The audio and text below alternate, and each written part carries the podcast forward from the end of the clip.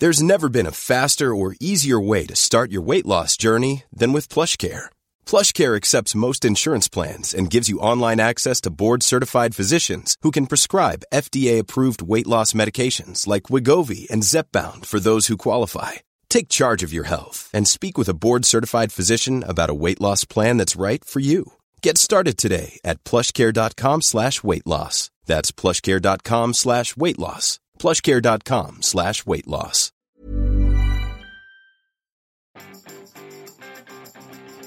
Vous regrettez de ne pas savoir dessiner? Bonjour, bonjour, bonjour, bonjour, c'est Bertrand, votre coach web. Bienvenue dans ce nouvel épisode du podcast, épisode 489. J'espère que vous avez la forme de l'énergie, la patate, et peut-être, peut-être, oui, comme moi, vous ne savez pas dessiner et vous le regrettez. Hein. Je vous avais fait un épisode euh, sur le sujet épisode 233 où je disais je ne sais pas dessiner et c'est entièrement de ma faute. Et ce jour-là, quelqu'un m'a répondu, quelqu'un m'a fait une petite réponse, il s'appelle Grug, Grégoire Berquin, fidèle auditeur et soutien du podcast hein, via Patreon.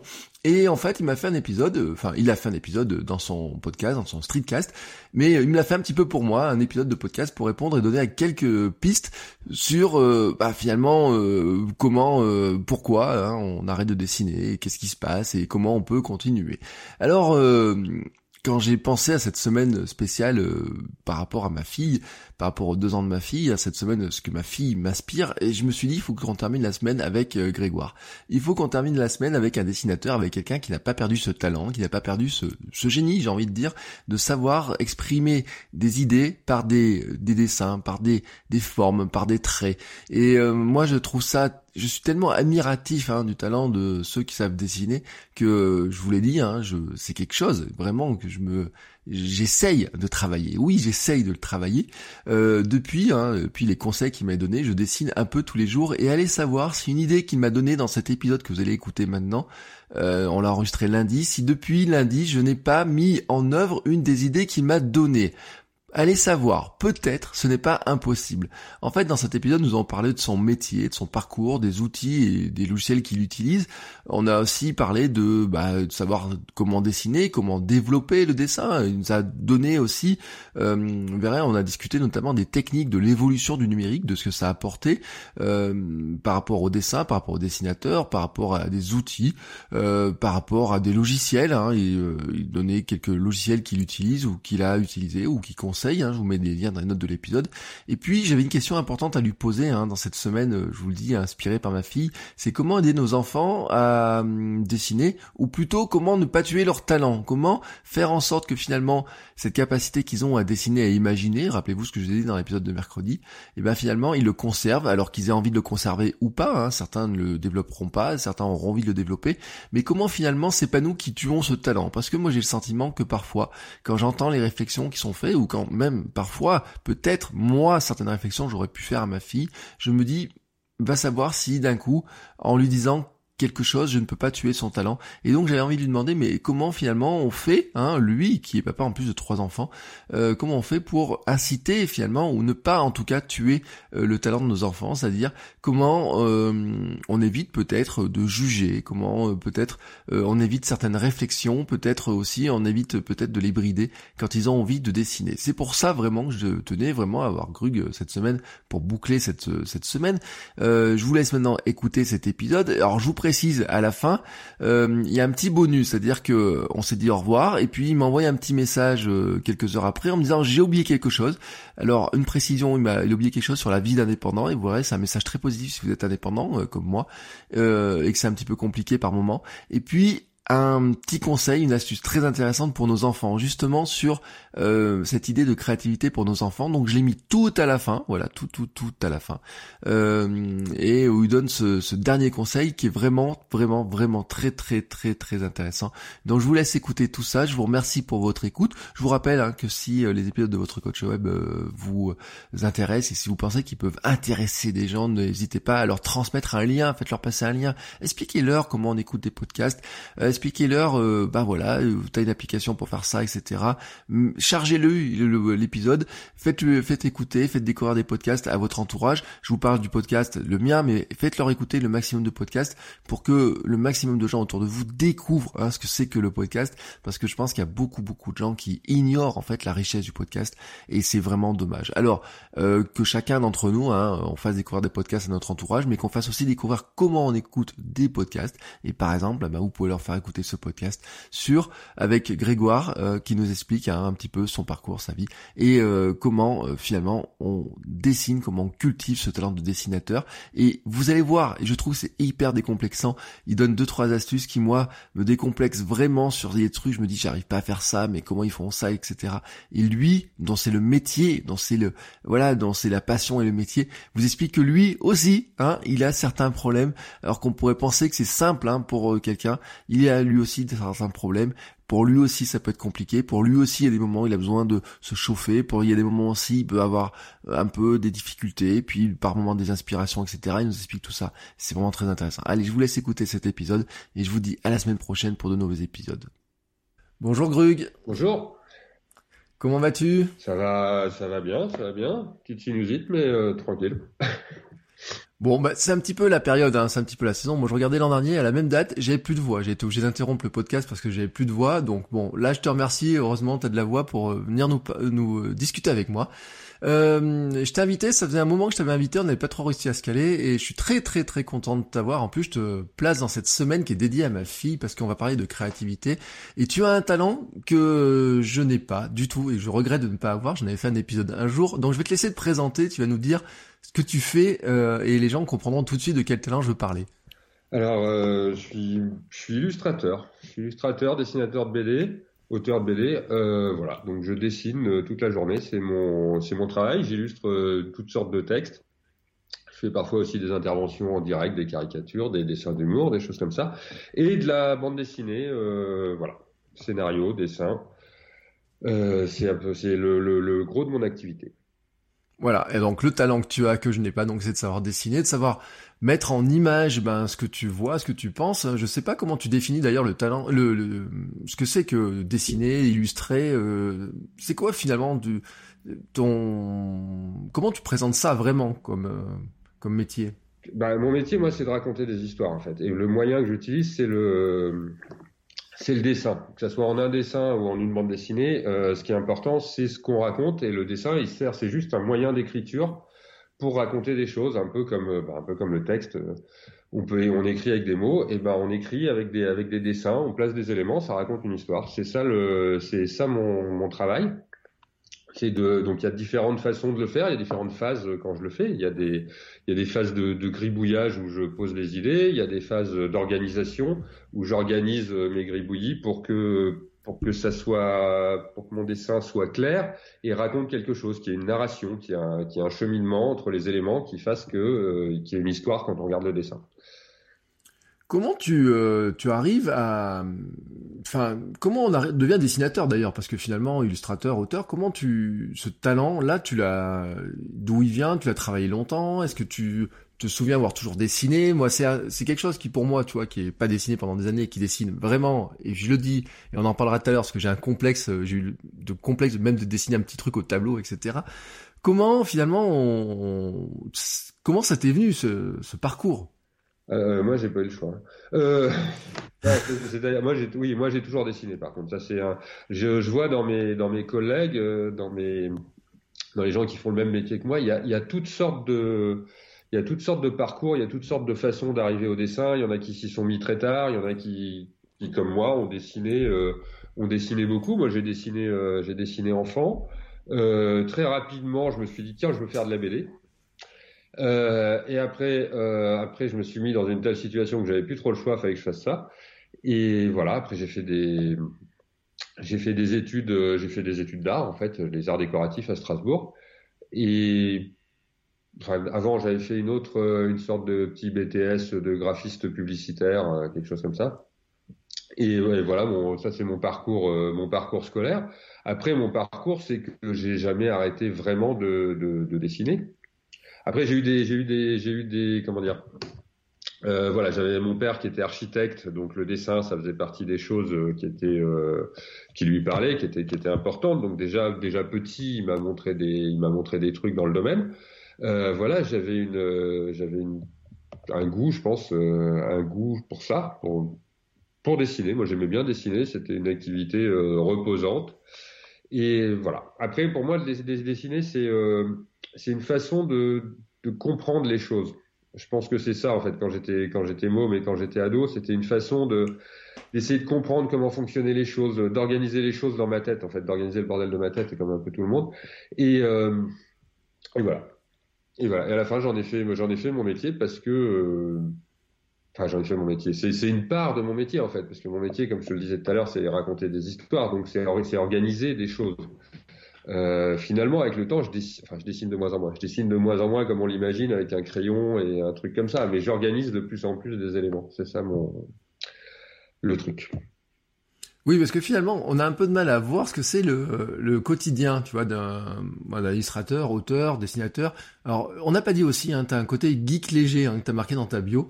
Euh, on creusera le côté geek léger parce que moi il m'intéresse et des épisodes de, de, un épisode de Streetcast notamment sur ton c'est ton épisode de Streetcast que tu fait sur les cinq logiciels pour copier-coller sur Mac que j'avais trouvé extraordinaire. J'avais dit il y a vraiment que sur du podcast qu'on peut arriver à faire des, des, choses comme ça, expliquer tout tout ça.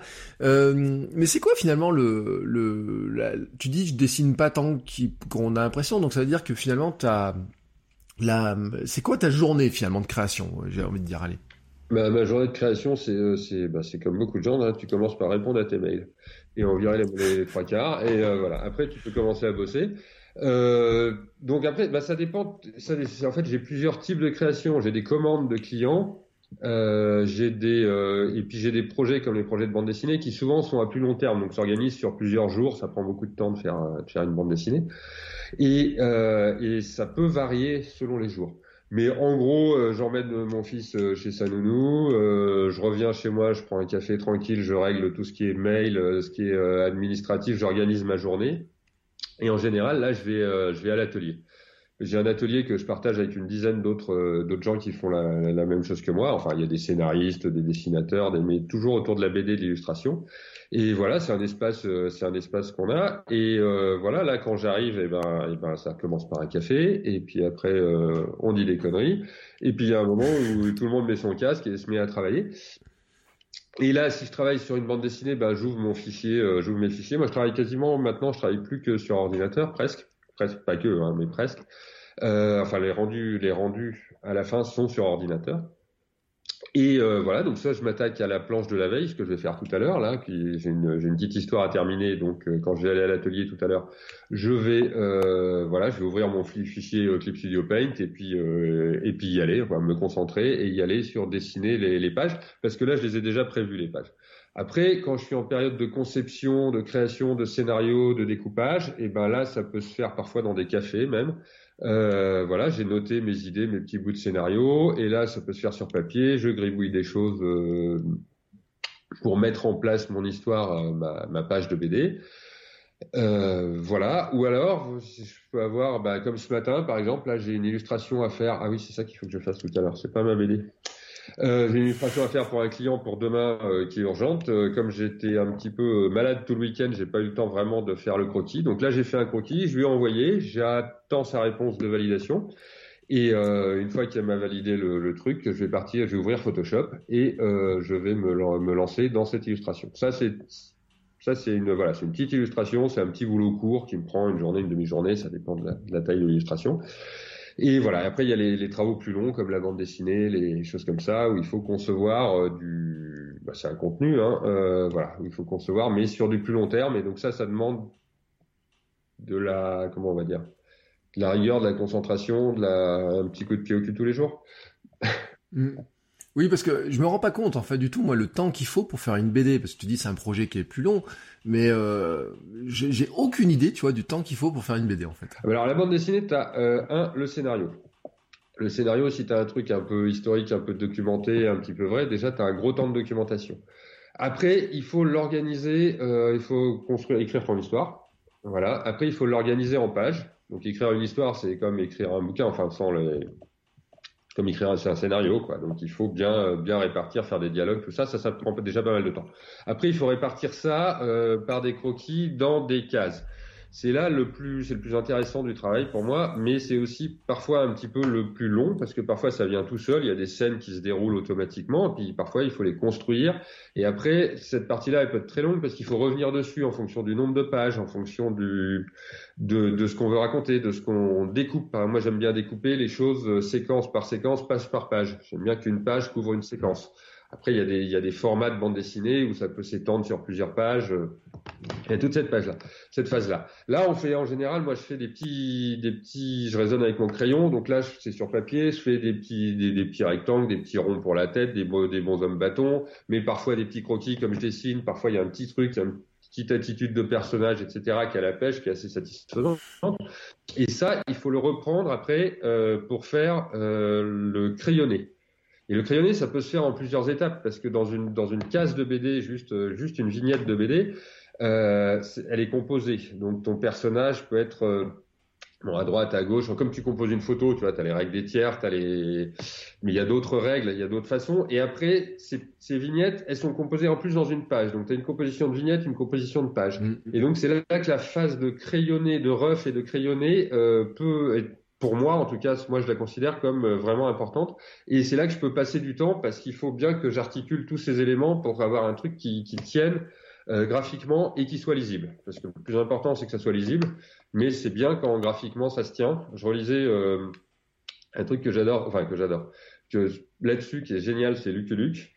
Lucky ça paraît très simple comme dessin, ça paraît euh, être juste des cases qui suivent comme ça, un peu toujours dans le même cadrage, donc on se dit il n'y a pas de composition. Et en fait, chaque case est composée au millimètre, tu peux tracer des règles dans tous les sens, tout tombe à des, endroits.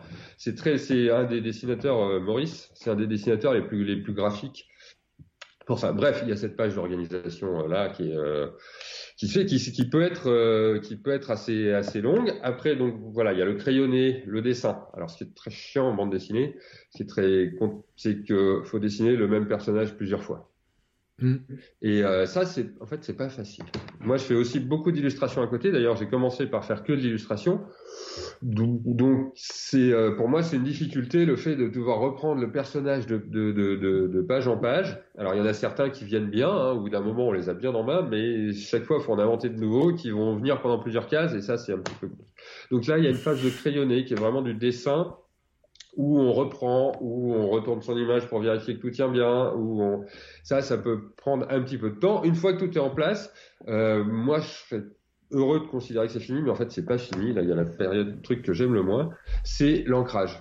C'est-à-dire que tu passes ton trait noir. après, tu peux aussi, euh, c'est pas la dernière phase. Hein, c'est déjà il y a un ancrage de trait noir. Donc c'est super intéressant l'ancrage, mais voilà, là il faut en moduler son trait pour que ça indique des lumières, ça indique des mouvements, ça indique. Le dessin est fait, le dessin est en place, mais c'est juste un travail sur le trait qui, euh... enfin, je sais que moi c'est encore là que j'ai une bonne marge de progression toujours, mais euh, voilà, qui demande un peu de concentration. Moi j'ai un dessin assez nerveux, donc il faut que je me ralentisse à ce niveau-là, enfin que j'arrive à compenser pour garder le côté euh, dynamique de mon dessin dans le trait, tu vois le truc qui, qui, qui bouge, qui fait que ça c'est un, peu nerveux comme ça. Et le, voilà, le côté dynamique et le la flûte, je viens d'être perturbé par un, bip. T'inquiète pas. voilà. Il y a le côté, euh, voilà, entre le côté dynamique et le côté euh, juste et précis de, de l'ancrage. Et après, il y a encore une phase, c'est la couleur. Euh, c'est la couleur. Euh, voilà, j'ai oublié des étapes. Faut placer les textes, faut placer ses bulles. Ça c'est très important. Ça peut prendre beaucoup de temps parce que souvent on a beaucoup de textes. Faut parfois réécrire des bouts parce que voilà réorganiser sa page. Mm. Euh, bref, ça prend énormément de temps. On considère pour une page de BD, ça va sur avec un dessin assez rapide, un truc un peu un peu lâché, un peu blog BD comme ça où tu raconterais une anecdote avec un personnage, juste une case avec des décors mais pas trop, un dessin assez rapide. Tu comptes une journée. Mais si tu prends une page de bande dessinée, genre, euh, alors je sais pas, on va prendre Blueberry pour prendre des grands classiques que tout le monde connaît, un dessin très réaliste, très, c'est pas du, c'est pas le style que je fais moi, hein, mais un dessin très réaliste comme ça, c'est, on compte plutôt une semaine pour une page, une semaine, euh, 5 à 7 jours, voilà. Mm. Après, euh, il y a un autre truc, c'est le, c'est euh, les phases où on dessine comme ça. Euh, c'est des, tunnels en fait. Tu peux, c'est assez dur de se dire tiens, je vais dessiner de 14h à 16h. Et voilà, je vais. Il y a des gens qui y arrivent, hein, mais c'est euh, assez rare. Le, le, je dessine de 14 à 16 ou de 14 à 18. Euh, point, à 18h, je m'arrête. Et le lendemain, je reprends à 14h sur ma page avec la même dynamique. Euh, beaucoup de gens, moi et beaucoup de gens, n'y arrivent pas. Il y a un moment, quand on commence, bah, il y a une demi-heure où on se chauffe. Alors parfois, il y a des jours où on démarre tout de suite, on a les bonnes attitudes, les bonnes choses. Parfois, ça prend plus de temps. Et puis une fois qu'on est lancé, il y a, bah, il y a des jours où on abandonne, on a, on a, on a lâché que trois, on a fait que trois heures parce qu'on a fait une bonne case, on est content, voilà. Puis il y a des phases où ça m'arrive de bosser jusqu'à minuit, une heure du matin, parce que euh, bah parce que là je suis voilà, je suis bien lâché, donc je sais que je vais faire ma, je vais finir ma page, euh, ça va se, ça va bien se passer. Enfin voilà, c'est. Mm. Non mais c'est intéressant parce que je pense que les gens ne regardent pas les BD avec le comment sont scénarisés les, les, les, cases elles sont pas juste placées comme ça par hasard hein. il y a tout un rythme il y a des euh, c'est un peu comme les scènes d'un film hein. il y a des gros plans des plans larges il y a des choses qu'on laisse deviner il faut que l'histoire se raconte de case en case de page en page mais aussi à l'intérieur d'une seule case donc il y a toute une histoire toute une une structuration qui est pas qui est pas simple j'imagine que tu as des tu dois te euh, lire beaucoup, regarder beaucoup de choses, euh, tu as dû analyser beaucoup de beaucoup de BD, beaucoup d'auteurs, beaucoup de choses, non, pour arriver à, euh, t'imprégner, à progresser. Bah, tu, tu, au départ, oui, tu lis beaucoup de BD, mais tu t'inspires aussi de plein d'autres, euh, bah, de plein d'autres médias, de plein d'autres façons de raconter, de jeux vidéo, de films évidemment, de, de livres aussi, parce qu'il y a des, il y a des principes, euh, des principes narratifs, il y a des images. De, tu regardes en fait quand tu dessines, c'est tu, tu, je crois que j'ai dit au début, dessiner, ça sert à, ça sert à comprendre les choses. Donc tu regardes les choses pour les comprendre. Effectivement, après, il y a des défauts de dessinateur. C'est sûr que si je regarde euh, le reflet du soleil sur une, euh, sur une voiture, euh, dans ma tête, ça va faire ça, c'est un dégradé comme ça. Voilà, ça c'est mm. un truc, ça c'est un défaut de dessinateur. Mais déjà, juste quand je regarde la voiture, je vais comprendre, le, je vais, je vais, dans ma tête, je vais la dessiner. C'est-à-dire, je vais voir comment, ça, comment les choses se placent en perspective. Je, je vois un devant de voiture, je vais essayer d'imaginer l'arrière. Enfin, il y a des, il y a des tas de, il y a des tas de réflexes comme ça. Ouais. Oui, alors que moi, c'est un réflexe que j'ai pas du tout.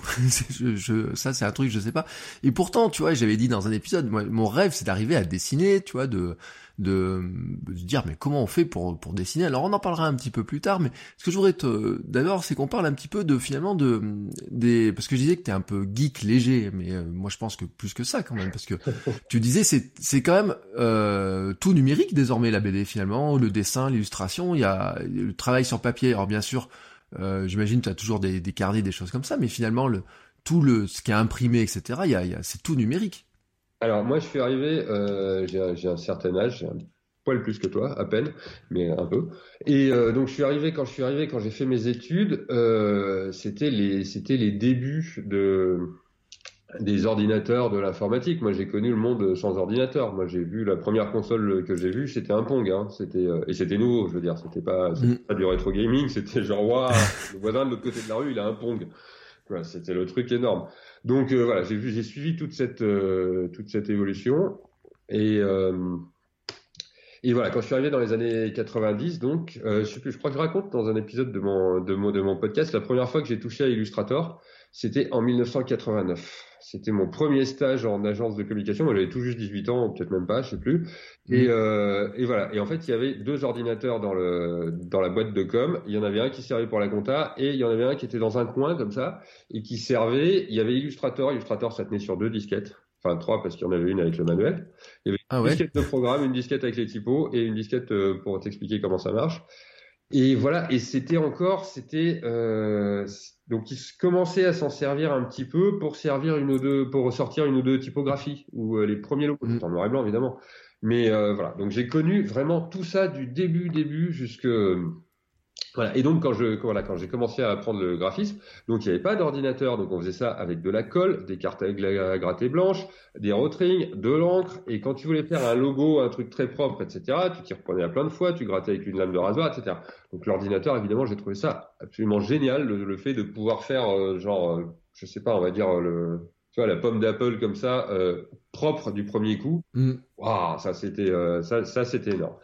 Après, euh, je je sais pas, il y a peut-être des tournures d'esprit ou des choses comme ça qui font que euh, que, que, que, moi j'ai bien accroché, que j'ai bien compris. J'avais un copain qui était très là-dedans aussi, donc euh, qui m'a montré plein de choses, qui était lui très très geek par contre, hein, qui allait euh, craquer des programmes en mode texte et tout, alors que moi j'étais voilà, moi je suis geek à partir du Mac quand même, c'était une une interface graphique. Hein, c'est un, mm. un j'ai mis du temps à faire des trucs en mode texte. Et euh, voilà, après plus tard, quand je suis arrivé aux Arts Déco, bah il y a les ordinateurs, on faisait de l'animation et de la 3D. Les ordinateurs, c'était des Amiga, quoi. Voilà. C'était les, les, premiers trucs. Il commençait à y avoir des Macs un petit peu pour le texte et pour la vidéo à l'époque. Et après, quand je suis sorti des Arts Déco, déjà il commençait à y avoir des ordinateurs un peu plus, donc en 95 ou 16. Euh, là voilà, là il y avait des ordinateurs, on commençait à le, à le faire. Après, c'est marrant parce que là, le, le, client dont je te parlais tout à l'heure, c'est à peu près le premier client que j'ai eu en sortant des Arts Déco. J'ai déménagé, je me suis arrêté voir un copain sur la route, je suis allé voir là où il bossait et euh, voilà. Et là, il m'a rappelé, ça fait 5 ans que j'avais pas bossé avec, mais pour une illus. Mais voilà, ça fait 25 ans que je bosse avec. Et ce client-là, au début, euh, comme j'habitais pas dans la même ville, euh, on envoyait des fax pour faire les croquis. Mmh. Et après, quand c'était urgent, c'est-à-dire c'était pendant 5 jours. Parce que euh, parce qu'il fallait le temps de. Alors déjà, on travaillait un peu sur ordinateur. Je faisais déjà les couleurs sur ordinateur, mais il fallait le temps de de bon graver le CD, aller à la poste, le faire un chronopost, l'envoyer et voilà pour être pour pour qu'il soit reçu. Donc on comptait trois à quatre jours. Et voilà. Et ça, c'est ces clients-là, c'est sur des. Enfin, mon côté un peu geek, c'est que j'étais un des je les ai un peu convertis au mail et au FTP quoi. Genre, non mais attendez, moi je vous le pose sur un serveur, là vous cliquez dans le lien sur le mail, et ça va prendre une demi-heure, mais vous récupérez le dessin. Mm. On gagne trois jours. C'était voilà, ça c'était la fin des années 90. Voilà, mon côté geek léger, il vient un petit peu de ça, du fait de, de me simplifier la vie. L'autre truc, effectivement, c'est aussi que la couleur sur ordinateur, ça a été une révolution parce que euh, quand on n'aime pas trop la peinture comme moi, enfin j'en aime pas trop, s'en foutre plein les doigts et on n'est pas très, je suis pas très précis en fait quand je travaille à la main. J'ai un dessin nerveux, donc ça, ça peut rendre quelque chose euh, au stylo ou à l'encre, c'est pas mal. Mais quand il s'agit de faire euh, de la couleur, des aplats de couleurs, etc., c'est pas mon truc. Donc euh, Photoshop, j'ai adoré. Et, euh, et finalement, pourquoi pas rendre le fichier numérique directement? Et d'ailleurs, c'est après ce qui s'est passé pour la suite. C'est-à-dire que les, les copains qui faisaient de la BD, qui étaient un petit peu plus vieux que moi, ils faisaient leurs planches ils les envoyaient par la poste à leur, euh, leur éditeur, qui leur faisait des bleus, ce qu'on appelait des bleus, c'est-à-dire ils, ils, imprimaient un film et puis ils imprimaient l'ancrage, le, trait noir sur euh, sur un papier en bleu. Ça, ils le renvoyaient pour qu'on puisse faire la couleur. Donc il y a le papier bleu, euh, comme un calque bleu, enfin avec le dessin en bleu, plus un film avec un trait noir dessus et faire la couleur en dessous. Et puis après, tout ça a été renvoyé à l'éditeur qui s'occupait de toute la partie euh, scannage euh, pour scanner, pour euh, rendre les couleurs conformes, enfin tout ça. Et tout ça progressivement, en fait, ça s'est décalé vers euh, vers nous. Quand on travaille avec l'éditeur de BD, maintenant on leur rend les trucs presque pré-imprimés, pas la maquette du livre, il y a un graphiste qui vient derrière, mais les fichiers. Bon après il y a des il y a, il y a divers types. Hein. Moi effectivement je suis assez geek dans mon métier. Euh, je ferai un épisode de podcast là-dessus sur les dessinateurs geeks et pas geeks, quoi. Parce qu'il y en a qui sont encore, il y en a, il y a, je connais encore des dessinateurs qui travaillent comme ça à l'ancienne, c'est-à-dire qu'ils font leur dessin sur papier, qu'envoient ça à leur éditeur et basta. Ils ont, ils, complètement. Et puis voilà, il y en a qui se prennent la tête des heures pour savoir si euh, ils vont bien avoir la bonne couleur euh, bleu pantone et qui font cinq allers-retours avec euh, avec leur avec l'éditeur et l'imprimeur pour être sûr que ça soit la couleur exacte et pas une autre voilà. Enfin, il y a, y, a, y a, toute, la, toute la gamme en fait de, de, de, gens qui se mettent à jour, de gens qui j'ai des copains qui bossent tout le temps sur ordinateur, mais alors c'est ils sont sur Photoshop euh, CS4 et euh, mmh. même avec le dernier système. Donc oh c'est pas grave, il y a des bugs, mais je change pas, c'est ma version. Voilà. C'est une... voilà, il y a divers divers types de geeks, mais c'est un oui c'est un truc qui s'y prête bien de toute façon en tant que dessinateur. On a toujours on a je pense qu'il y a quand même cette euh, ce truc, ça, il y a toujours eu ce truc de tel pinceau est mieux que celui-là, et tel crayon, telle marque de crayon. Chacun est toujours ses marques de crayon, ses marques de papier. Avant mm. l'ordinateur, euh, les dessinateurs, c'était des débats sur euh, le Scholler 200 euh, grammes, il est mieux que le Canson 250 grammes, et les voilà, il y a des petits des, petits trucs comme ça qui qui jouent. Voilà. Et moi, je suis assez geek et moi j'aime bien j'aime bien aussi les, les, logiciels, même si à la fin je travaille souvent avec les mêmes, mais mais voilà, j'aime bien tester, j'aime bien voir ce qu'on peut faire, ça, ça m'amuse. Mm. J'imagine pour un dessinateur comme toi, un iPad c'est quand même un outil qui est euh, qui est magique, enfin euh, qui qui change énormément de choses, non? Alors ça change, je sais, ça change, je sais pas. Moi j'ai des, je travaille euh, plutôt sur Mac avec des Cintiq. Les Cintiq c'est des grands écrans tablettes, mm. une tablette graphique écran, donc tu dessines déjà sur l'écran. Après oui j'ai un iPad moi depuis 2-3 ans euh, avant, je t'avoue que je ne savais pas trop à quoi ça, ça, pouvait bien servir. Et effectivement, quand ils ont sorti l'iPad Pro euh, avec euh, avec stylet, là, j'ai un jour, enfin, j'avais euh, j'avais 800 euros à claquer, j'ai craqué, j'ai craqué. Et ce qui est étrangement d'ailleurs, ce qui m'a ce qui m'a décidé, c'est le petit truc qui m'a décidé, c'est pas du tout un programme de dessin, c'était Nebo, le truc, le fait de le programme qui te permet d'écrire d'écrire à la main là en attaché et que ça te convertit en texte. Et en fait, mm. c'est ça dans le dans le l'Apple Store, c'est ça qui m'a qui m'a qui m'a décidé euh, à le prendre. Après, effectivement, il y a plein de programmes de dessin et euh, ça me déjà quand j'ai quand j'ai commencé le principe des ordinateurs, c'était j'achète un ordinateur, faut que je le rentabilise en un an. C'est-à-dire faut qu'il m'ait rapporté euh, faut qu'il m'ait rapporté au moins ce que j'ai investi en un an. Et sur l'iPad, c'est pareil. Et ça me sert, euh, il me sert en beaucoup à l'extérieur, en intervention. Quand hmm. fais des, bon, ça m'arrive de faire des caricatures, soit sur papier, ça, parce que comme ça on donne la caricature aux gens, soit parfois pour certaines entreprises, ils aiment bien avoir ça sur iPad. Ou alors des prestations comme ça de dessin en direct, qui peut être soit du dessin d'humour, soit du dessin d'explication, euh, pour des entreprises. Donc ça, on met ça sur un projecteur et euh, et on dessine sur euh, on dessine sur l'iPad et là tu bénéficies avec l'iPad tu bénéficies de tous les trucs euh, c'est ça que j'ai pas dit tous les trucs qui sont bien de dessiner sur ordinateur c'est le POM Z. Oui. CTRL Z. C'est ça, c'est le, le, truc. Il y a deux trucs, c'est CTRL Z et ce qui explique l'épisode de podcast que j'avais fait, le copier-coller. Mm. Ça, c'est les deux trucs magiques de l'ordinateur. Moi, tu me donnes un ordinateur, il n'y a pas de clavier, il y a machin, il y a juste deux touches, un pour le POM Z, un pour le copier-coller. Ça va. S'il y a un stylet, un écran, moi, je, déjà, ça me, ça suffira à mon bonheur presque. C'est vraiment les deux trucs magiques de, le, de, de l'ordinateur. Et là, quand on dessine, c'est ça, c'est magique. Le POMZ, alors euh, sur euh, iPad, c'est euh, c'est taper à deux doigts souvent ou à trois, trois doigts selon les logiciels, mais voilà, c'est juste un tape à deux doigts pour pour annuler, pour revenir en arrière. Et et voilà, tu fais un dessin, tu, du coup, tu peux te lâcher sur ton trait. Là, t'hésites pas, tu, tu, tu y vas, tu fais un trait. S'il est pas bon, hop, tac, POMZ, et ça permet comme ça d'avoir des traits dynamiques et des et puis ça correspond bien moi à mon type de dessin qui est effectivement assez assez nerveux, assez rapide, assez dynamique. Ouais, c'est ce que j'allais dire finalement dans, à l'ancienne, à l'époque, quand tu faisais un trait ou même quand tu faisais un, un appât de couleur, euh, quand il était fait, il était fait quoi. Alors que maintenant, c'est vrai que cette euh, capacité à revenir, à dire bon là je peux le corriger, je peux le refaire, je me suis un peu planté ou des choses comme ça, c'est vrai que là, tu le temps de gagner euh, et puis même tu le dis de sécurité finalement dans ton travail. Le, si tu loupes, j'imaginais avant si tu loupais le dernier trait de ta de ta case, c'était quand même euh, tu refaisais tout. Non, tu, tu refaisais pas tout, tu redécoupais du papier. Quand tu vois les planches originales, alors oui, c'est le défaut de l'informatique, c'est qu'il n'y a plus de planche originale qui peut être un truc très beau qui intéresse de, pas mal de gens euh, où tu as l'ancrage et où as, tu revenais avec du blanc, un peu comme le Tipex, mais avec de la gouache blanche pour être plus précise, ou alors tu redécoupes, tu as des découpes aussi. Donc tu avais des techniques, on avait des techniques pour découper le papier, c'est-à-dire on mettait euh, bah, le papier euh, dessiné où le truc était raté et le papier euh, normal, on le collait en dessous et puis on, faisait la découpe pour avoir une découpe bien précise.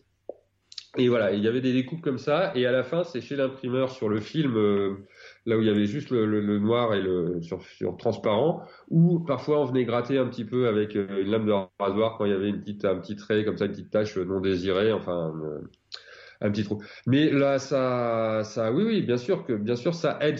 Alors en fait, c'est pas sûr que ça fasse gagner du temps. Ça, ça change un peu la, la façon de travailler. Et après, moi, si je regarde le, le, le niveau des gens euh, maintenant, des dessinateurs maintenant et des dessinateurs euh, autrefois des années 70-80.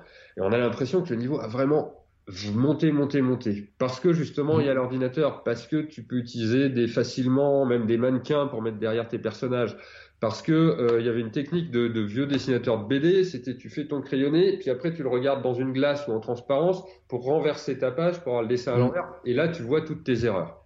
Et ça, effectivement, c'est un, mais là, maintenant, c'est une touche, euh, enfin, c'est un raccourci clavier sur, euh, sur ordinateur. Il faut le faire, hein, parce que, honnêtement, moi, je dessine un truc, et là, tu, sens qu'il y a ton personnage, tu sens qu'il y a un truc qui tient pas, et t'as beau avoir mhm. des années de dessin, avoir fait des, du dessin classique et tout, tu, tu sais pas. Tu sais pas pourquoi est-ce qu'il tient pas bien debout, il a pas une bonne dynamique, tout ça. Et là, tu retournes ta page et tu vois tout de suite.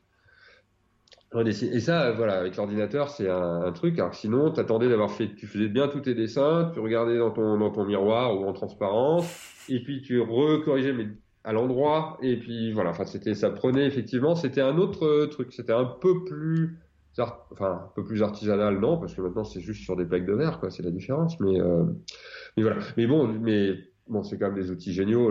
L'iPad, la Cintiq, c'est vraiment pour des dessinateurs, c'est vraiment des outils. Euh, absolument terrifiant. Et effectivement, l'iPad, moi, c'est un truc que je conseille. Euh, même maintenant, les iPads pas pro, il y a moyen de mettre un stylet et donc d'utiliser des logiciels, mm. des logiciels avec. Et c'est euh, et, euh, et, voilà, c'est énorme. Et en plus, moi, je vois juste juste ma fille, par exemple, il y a des petits programmes d'animation sur iPad. Alors, mes, mes, enfants, ils sont vraiment pas à écran. Moi, je suis, autant moi, je suis geek, autant mes enfants, ils regardent hein, des écrans, il n'y a pas le, le, truc, mais c'est vraiment, je les ai pas habitués à ça. Et euh, ma fille, quand elle me pique l'iPad, c'est pour euh, dessiner, faire des dessins animés dessus. Et euh, tu as des programmes qui te permettent de faire des dessins animés. Tu fais un, dessines un truc, même un modem patate, hop, tu dessines l'image suivante, etc. Et tout de suite, ça s'anime. Et ça, c'est magique. Moi, j'aurais rêvé d'avoir ça quand j'étais môme. Alors bah tiens, tant qu'on y est, alors quels, que, quels sont les outils, par exemple sur iPad ou sur Mac que tu utilises et que tu recommandes, hein, que tu, tu, peux te dire si vous voulez dessiner, si vous voulez être un peu créatif, qu'est-ce que tu utilises et qu'est-ce que tu recommanderais? Ben, ça, je, je, je, ça, ça recommande souvent des outils. Après, moi, j'ai euh, voilà, j'ai deux outils de prédilection. Je ne sais pas si je les recommande ou pas. Euh, il y a Photoshop parce que Photoshop c'est le truc historique. On a on a appris là-dessus. Ça fait 25 ans que j'utilise. Euh, il y a des brosses, il y a des, il y a des, c'est effectivement c'est le truc magique, mais je le recommanderais pas à tout le monde parce que la plupart des gens ont pas besoin de Photoshop, c'est quand même un mm. investissement euh, qui est un petit peu conséquent. Et il y a plein de logiciels type Photoshop euh, qui sont pas mal. Moi, je l'utilise vraiment par habitude et puis parce qu'il y a des, voilà, il y a des choses que je sais faire dessus qui sont, qui me prennent 10 secondes. Quand j'essaye un autre logiciel, parfois, bah, ça me prend cinq minutes pour les faire. Je pourrais, hein, il y a des transitions, euh, il y a des transitions à faire. Et le deuxième logiciel, et euh, je pense qu'à la fin, ils vont finir par me donner de l'argent parce que je pense que je l'ai vendu plein de fois, celui-là, c'est Eclipse Studio Paint. Eclipse Studio Paint, c'est un logiciel, c'était euh, qui s'appelait Manga Studio autrefois et qui sert vraiment à faire de la bande dessinée qui est un logiciel qui sur Mac est pas excessif, enfin pas excessif pour un logiciel professionnel qui vaut 200 euros en version bien complète avec gestion des pages, etc. Et euh, ça, c'est vraiment c'est mon, un de mes outils de travail euh, quotidien. Après, moi, comme je suis un peu geek, j'aime bien aussi utiliser d'autres logiciels. J'utilise des petits logiciels pour euh, parfois pour faire des croquis rapides, pour j'ai oublié le nom. J'ai fait un épisode de podcast il y a pas longtemps sur un logiciel qui malheureusement va disparaître. enfin, a dû disparaître maintenant. C'était un logiciel qui avait le, la faculté d'avoir un, un, plan de travail infini. Tu, tu, pouvais te mmh. balader, mais à, à l'infini, tu pouvais zoomer à l'infini. Et ça, juste pour faire des croquis. Je m'en servais que pour faire des croquis. Mais voilà, là, j'avais une feuille, genre une feuille géante, quoi. C'était euh, ça, c'est assez génial. C'était un peu le principe d'Illustrator. Et ça, c'est sur euh, voilà, ça c'est sur Mac. Après, il y a des logiciels. J'utilise d'autres logiciels, des logiciels de graphisme, de de choses comme ça. Euh, Affinity, par exemple, Affinity, c'est très bien euh, pour commencer, pas forcément pour dessiner. Pour dessiner, je sais pas, il y a un petit logiciel genre Taya Sketch qui est, qui, est, qui est, pas mal sur Mac, qui existe sur Mac avec une petite tablette. Hein. On n'est pas obligé d'avoir une Cintiq, avec juste une petite tablette à, à 50 euros là, euh, Uon ou Bambou ou je, voilà. Mmh. Ça c'est très bien. Sur euh, sur iPad, euh, sur iPad, il y a deux, il y a deux gros, enfin il y a trois types de logiciels. Euh, il y a deux types de logiciels. Déjà, il y a les logiciels de peinture numérique, genre Procreate, dont tout le monde autant entend parler. Mm. Mais il y en a d'autres. Moi, c'est pas mon favori. J'ai des petites. Il est bien, hein, il est super. The Progress, c'est très bien. C'est le, c'est l'équivalent pour le dessin de Photoshop sur euh, sur Mac, hein, vraiment. Enfin, c'est le, c'est en plus c'est vraiment le, la place de leader. Il y a Photoshop qui arrive sur iPad et en fait la question chez les dessinateurs qui se posent et sur YouTube, etc. C'est euh, est-ce que Photoshop va être le Procreate killer, quoi?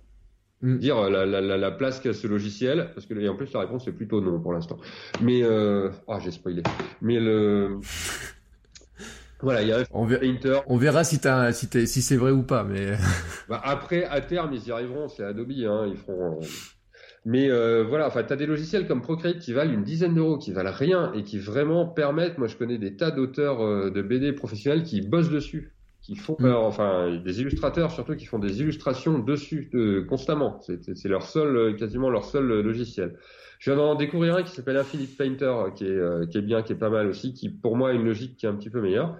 Voilà. Après, il y a les logiciels de sketch, euh, de sketch rapide qui permettent de prendre des notes, euh, etc. Et moi, il y en a un dont je me sers beaucoup, c'est Linea Sketch. Donc euh, voilà, j'en fais, le, j'en fais la promo. Et il y en a d'autres. Mais en fait, juste avec un iPad et après, il y a les logiciels de dessin vectoriel aussi sur sur iPad ou sur Mac.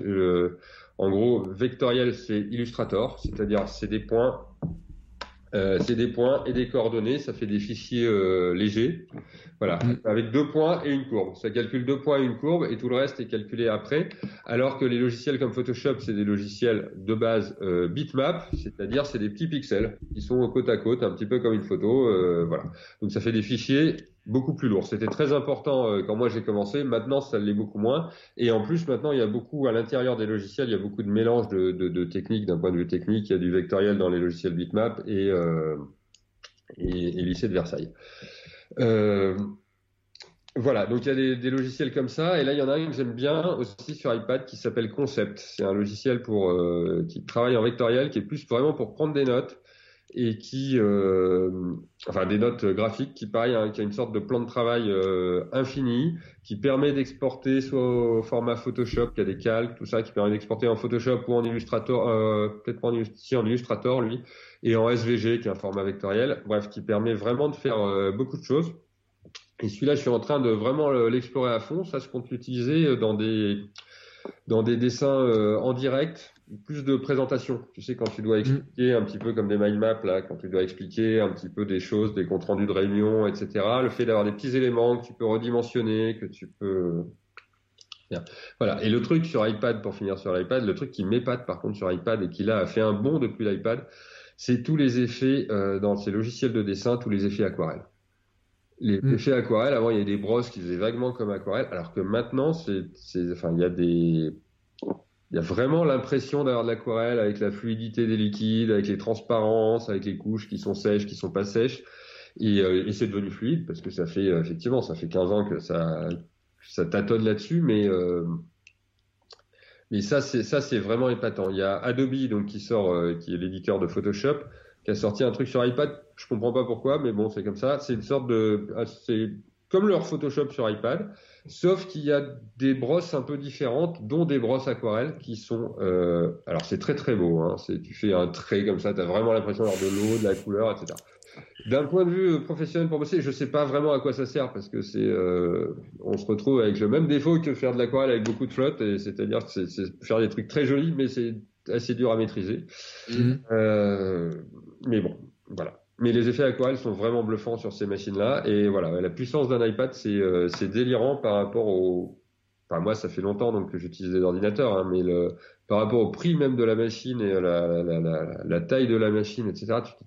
Il y a tout, il y a tout ce qu'il faut comme puissance. Je vois pas. Mon, moi, c'est un 2017, je crois, ou 2018, je sais plus. Euh, c'est un petit, un petit iPad Pro. La puissance de ce truc-là, j'ai pas encore réussi à le mettre à genoux. Quoi. C'est euh, oui, et c'est là où on, voit que les outils, on se rend pas compte de la puissance. Un jour, j'ai eu une remarque de quelqu'un, je disais que mon iPhone, euh, qui avait 3 ans, était euh, euh, peut-être pas si puissant que ça par rapport à ce qui se fait maintenant, mais en fait, par rapport à l'époque, toi tu parles de l'époque où tu as connu Illustrator sur une disquette, une disquette, on se rappelle quand même, c'était combien 1 méga 4 hein, je crois. kilos. Les premières, c'était 800 kilos, et après, c'était le double parce que c'était double face oui, voilà. Moi, je me rappelle de mon Amiga qui avait 512 kilos de RAM à l'époque. Euh, D'où on l'appelait l'Amiga 500, hein, c'était pour ça. Euh, on le doublait euh, allègrement en passant Omega, c'était euh, incroyable hein, ce, ce truc-là. Euh, on se rend pas. C'est vrai que même une, une montre maintenant, une montre connectée, est plus puissante que les ordinateurs de l'époque. Hein, c'est incroyable. Donc la puissance d'un iPad ou même même un vieil iPhone, j'ai envie de dire, hein, même un vieil iPhone. Moi j'ai Procreate, tu vois, sur mon iPhone. Alors c'est la version Pocket, hein, qui est, je pense, qui est très largement différente de la version iPad. Moi, ce qui m'amuse le plus dans Procreate dedans, c'est que ça fait un petit film, hein, pour ceux qui ont déjà vu ça, ça fait un film du dessin, on revoit comment c'est dessiné, etc. Euh, je trouve c'est assez. Euh, alors moi, ça c'est moche, donc c'est pas c'est pas grave, mais je trouve que ça sur quelqu'un qui dessine, etc. On voit comment euh, ça peut être intéressant parce qu'on voit d'ailleurs comment euh, certains s'y prennent, par quoi ils commencent, comment ils font, est-ce qu'ils commencent par une forme, par quelque chose en particulier, etc. je trouve que pour apprendre, tu vois, j'aime bien cette fonctionnalité de, alors quand on trouve des certains dessinateurs qui partagent ça, je trouve c'est assez intéressant de, de de voir ce processus en fait. Euh, ouais, mais ça, ça, la plupart des applications sur iPad font ça, font ça, ont un mode soit d'enregistrement, Soit la plupart du temps, c'est plutôt c'est reprendre les étapes parce que le, principe de l'iPad par rapport au, enfin un des trucs de l'iPad par rapport au Mac, c'est que sur iPad en fait on n'enregistre pas, ça s'enregistre tout seul. Mm. Le fichier il s'enregistre, euh, il s'enregistre tout seul. Et donc là, s'il il enregistre toutes les étapes, il garde toutes les étapes en mémoire en fait dans son euh, dans, dans, son fichier. Et effectivement, ça fait ces, ces petites vidéos qui sont ces time lapse qui sont euh, et c'est génial. Moi j'adore regarder ça et c'est vrai qu'on voit comment les gens font on voit que des gens qui ont, comme ça, qui ont un dessin très très assuré, très euh, truc, bah on voit que si à un moment quand même ils reprennent leur tête, ils la redimensionnent, ils la regomment, ils la refont trois fois, ils redéplacent leur euh, ils redéplacent leur personnage, que leur composition qui est bien, on se dit elle est posée dès le départ, bah, elle est quasiment posée mais pas tout à fait, ils vont aller mm. refaire des trucs. Et voilà. Après, je crois que la version de Procreate sur iPhone, elle est pas loin de celle euh, sur iPad. Le truc de Procreate, c'est qu'il y a plein de petites fonctions cachées. Et, euh, et puis qu'après un iPhone pour euh, pour dessiner, le problème c'est qu'il n'y a pas la gestion de la de la pression sur l'iPhone. Oui, la plupart du temps. C'est ça. Ouais. Mm. À part euh, à part peut-être sur les gros iPhones avec certains stylés, il y a certains programmes qui peuvent la gérer, enfin qui peuvent la simuler avec, je sais plus la fonction euh, touch. Ah, je sais toujours pas retrouvé comment elle s'appelle. La fonction touch. Euh, euh, je sais plus, il y avait une fonction qui allait sur les gros iPads et pas sur les petits quand on touchait l'écran. Et euh, ça, ça permet. Mais euh, voilà, donc ça c'est le problème. Après, moi je vois le, je te parlais de Clip Studio Paint tout à l'heure. Clip Studio Paint est sorti sur iPhone. Et alors là, par contre, là c'est vraiment bluffant parce que c'est vraiment le même programme. Après, mm. moi j'ai un iPhone, euh, tu vois, je suis dit mais pas tellement non plus. J'ai un iPhone SE quand même. Hein. C'est, euh, ça fait, il fait 4 pouces et euh, et, euh, et, mais c'est pareil, il est plus puissant que quasiment tous les ordinateurs que j'ai eu de ma vie, à part le dernier, quoi. C'est mais euh, pour l'instant, je vois pas non plus, euh, enfin, je vois pas non plus pourquoi j'en changerais. Si j'ai des tas, en tant que bon geek, j'ai des tas de bonnes raisons de me dire qu'il faut que je mm. change. Mais mais il tiendra. Moi, je, je les garde très longtemps. Hein. C'est mon deuxième iPhone. Hein. Le premier, c'était un 4 2010. Donc on est en 2020, j'ai que deux, que deux iPhones. Donc, mais oui, y en a un peu plus grand, ça me ça me cirait avec l'âge. ouais. Oui, non, mais c'est vrai. Après, attention, parce qu'après on s'y fait. Moi, je sais que je, depuis que j'ai le 7 Plus, euh, ma femme a un 7 et euh, je trouve que le 7 de ma femme est petit par rapport à mon 7 Plus, alors qu'il y a franchement pas beaucoup d'écart. Et en fait, à chaque fois qu'on passe sur une taille au-dessus, après, on se dit mais comment j'ai fait pour avoir le petit? Euh, Moi, j'ai un 5 hein, qui est traîne dans un tiroir devant moi et je regarde mon 5. Des fois, tu sais, je l'ai gardé pour faire de la, je m'en comme télécommande pour faire mes vidéos et je dis mais qu'est-ce que c'est petit ce truc? Et effectivement, le SE c'est la taille d'un 5, hein, donc c'est le, c'est vrai que une fois que tu seras passé au grand, tu verras que tu verras que ton, ton, ton SE il est vraiment petit. mais je commence à voir qu'il est petit, mais c'est juste parce que je deviens presbyte. Ça c'est. Euh, mais euh, mais voilà. Après j'ai voilà comme j'ai un iPad, un ordinateur et un iPhone et que euh, j'ai l'iPad finalement l'iPhone je m'en sers pour la partie photo, vidéo, la partie écoute de trucs, de podcast machin, le mail. Je passe mon temps à virer des, des applications de mon iPhone. J'ai deux trois applications de dessin, mais c'est pour le c'est plus du test vraiment. Mm. J'envisage pas vraiment de, de, de dessiner euh, sur Clip Studio Paint euh, sur iPhone, ou alors il faudrait vraiment que j'ai du boulot en retard et que je sois perdu à l'autre bout du monde avec que ça dans ma. Mais euh, voilà, si je veux faire ça, j'ai un iPad qui est, euh, qui est déjà, c'est juste le modèle 10 pouces, il est déjà un petit peu petit, mais euh, je, je l'aimais bien, il tenait dans la main. Enfin, j'ai des grandes mains, mais il tenait dans ma main, et c'est pour ça que je l'avais pris plutôt que le 12 pouces. Et en fait, si j'en changeais, mais c'est pareil, j'ai aucune raison d'en changer avant quelques années, euh, bah, j'en prendrais un plus grand, je pense je prendrais là mm. le format A4 qui euh, qui est bien. Quand j'ai des Cintiq, j'en ai j'en ai deux, j'en ai une qui est à l'atelier qui fait 24 pouces. Donc c'est un, un, un, bon écran quand même. Et là, j'ai bien la place de dessiner, c'est la, la, place. Et j'en ai une plus petite qui fait 13 euh, pouces quand tu disais changer de taille d'écran. Euh, pour quand je travaille à la maison. En fait, ça, je m'en sers surtout pour des couleurs, des petits trucs quand vraiment il faut que je les fasse, mais j'ai beaucoup moins de, je suis moins à l'aise pour dessiner parce que j'ai pas la place. Parce que quand on dessine, c'est vrai que parfois il faut avoir, euh, il faut avoir la place. C'est bien de dessiner sur des grandes feuilles à grands traits. Il y a des gens qui dessinent tout petit. Je voyais les, une copine de ma fille comme ça, elle dessinait, elle dessine très bien, mais elle dessinait des tout petits trucs, euh, pattes de mouche, euh, des petites têtes, euh, des petits machins. Je voyais ma fille à côté qui dessinait bah, plus grand, qui avait tendance un peu plus à remplir sa, sa, feuille à 4. Et puis après, tu prends des mômes, je prends mon fils qui est plus petit, bah lui, bon, il lui faut des grandes feuilles, mais pour l'instant, il gribouille, il dessine pas encore vraiment. Mais, mais il faut le, de la place, quoi. Il faut de la place. Euh, tiens, tant qu'on est dans les enfants, parce que ça fait partie des, euh, des, des, questions, et un jour, j'avais fait ce fameux épisode de euh, Je ne sais pas dessiner, mais c'est ma faute parce que je m'entraîne jamais, et tu m'avais fait un épisode de, de réponse dans ton streetcast, euh, que j'ai trouvé super intéressant, justement, sur... Euh, bah, le fait que finalement, tout à l'heure j'ai dit que c'était moche ce que je faisais et tu m'as repris, hein, donc euh, on va revenir dessus. Euh, justement, et dans ma note là, j'ai marqué comment ne pas tuer le talent de nos enfants et finalement comment faire en sorte que finalement je, je je je sais pas. Euh, me rappelle, tu avais parlé de jugement en fait. On a une tendance quand on est adulte à juger les dessins, etc. Alors qu'il faudrait vraiment pas le faire. Alors, y a, y a, dans cet épisode-là, je te parlais de le, la façon dont en fait les enfants dessinent. Euh, les enfants dessinent. Au début, ils font des gribouillis. Moi, j'ai un, un, gamin qui a 18 mois. Euh, voilà, quand il prend un stylo, c'est des traits dans tous les sens. Il n'est pas encore au bonhomme patate. Après, ils arrivent un peu au bonhomme, euh, au bonhomme patate, comme ça, à faire un bonhomme qui fait des trucs et ils se mettent à représenter des choses, à représenter des bons hommes, à représenter des maisons, des choses comme ça. Et voilà, bah leur maison, c'est toujours les cheminées, elles sont toujours un peu un peu de, de, de travers.